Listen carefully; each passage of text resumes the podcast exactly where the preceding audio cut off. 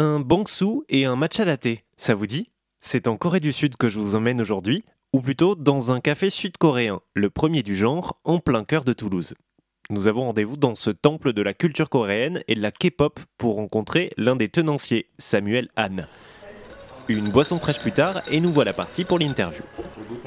Alors bonjour Samuel, merci de nous, accueillir euh, dans votre café. Alors déjà on est à la radio, on n'a pas d'image. Est-ce que vous pouvez nous décrire à quoi ça ressemble cet endroit?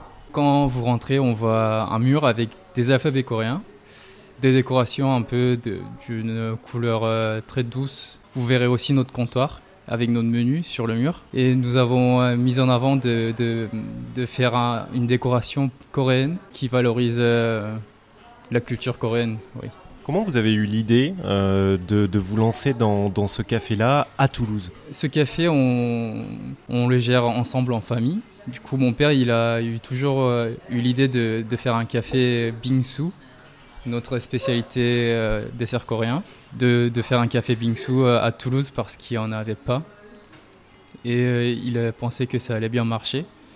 Et à côté, j'étais aussi intéressé à lui rejoindre et, et préparer ce café. Tiens, allons parler à ses clients dehors, voir ce qu'ils pensent de ce café aux couleurs de la Corée du Sud. Hum, je voulais juste savoir si c'est la première fois que vous veniez au, café Toulouse. Alors pas du tout. Euh, des habitués. oui, on est des habitués. On vient euh, à peu près ouais 3-4 matins par semaine environ. Ah quand même. Qu'est-ce qui vous plaît dans ce café?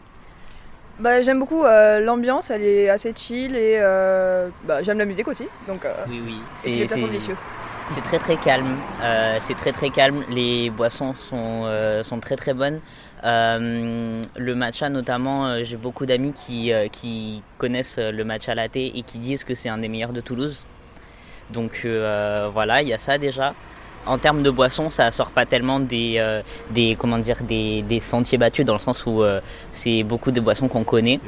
Euh, mais d'un autre côté, euh, les pâtisseries, par exemple, le Bungo Pang et euh, le Castella, c'est quand même assez différent de ce qu'on a l'habitude.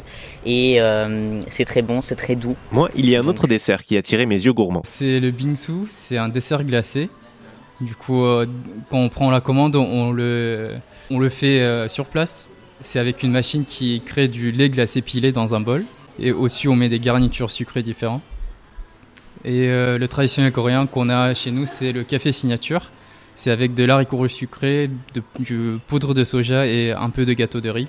Avant d'ouvrir ce, café euh, avec votre frère et en famille, hein, vous nous l'avez dit, est-ce que vous étiez euh, familier avec la cuisine coréenne? Est-ce que vous cuisiniez déjà beaucoup des, des, plats traditionnels de, de la Corée? Oui, chez nous, on cuisine tout le temps de, de la nourriture coréenne et on mange tout le temps de la nourriture coréenne. Du coup, oui, on était familier avec, euh, déjà avec euh, tout ce qu'on vend ici dans notre café. Euh, Samuel, est-ce que c'est facile de travailler en famille? C'était très dur au début. Quand on commençait ce café, c'était très dur parce qu'on ne s'entendait pas très bien. Et, et vu que c'est entre familles, on disait des choses qui, qui est un peu offensives facilement. Mais euh, en ce moment, on, s'est bien habitué et on, se comprend mieux. Le café est situé rue du Canon d'Arcole à Toulouse. C'est dans le quartier de Compense-Cafarelli, près de l'université du Capitole. On y déguste des pâtisseries et boissons coréennes dans un décor pastel et acidulé. Et c'est aussi là que se retrouvent les inconditionnels de la K-pop, un genre musical emblématique de cette culture.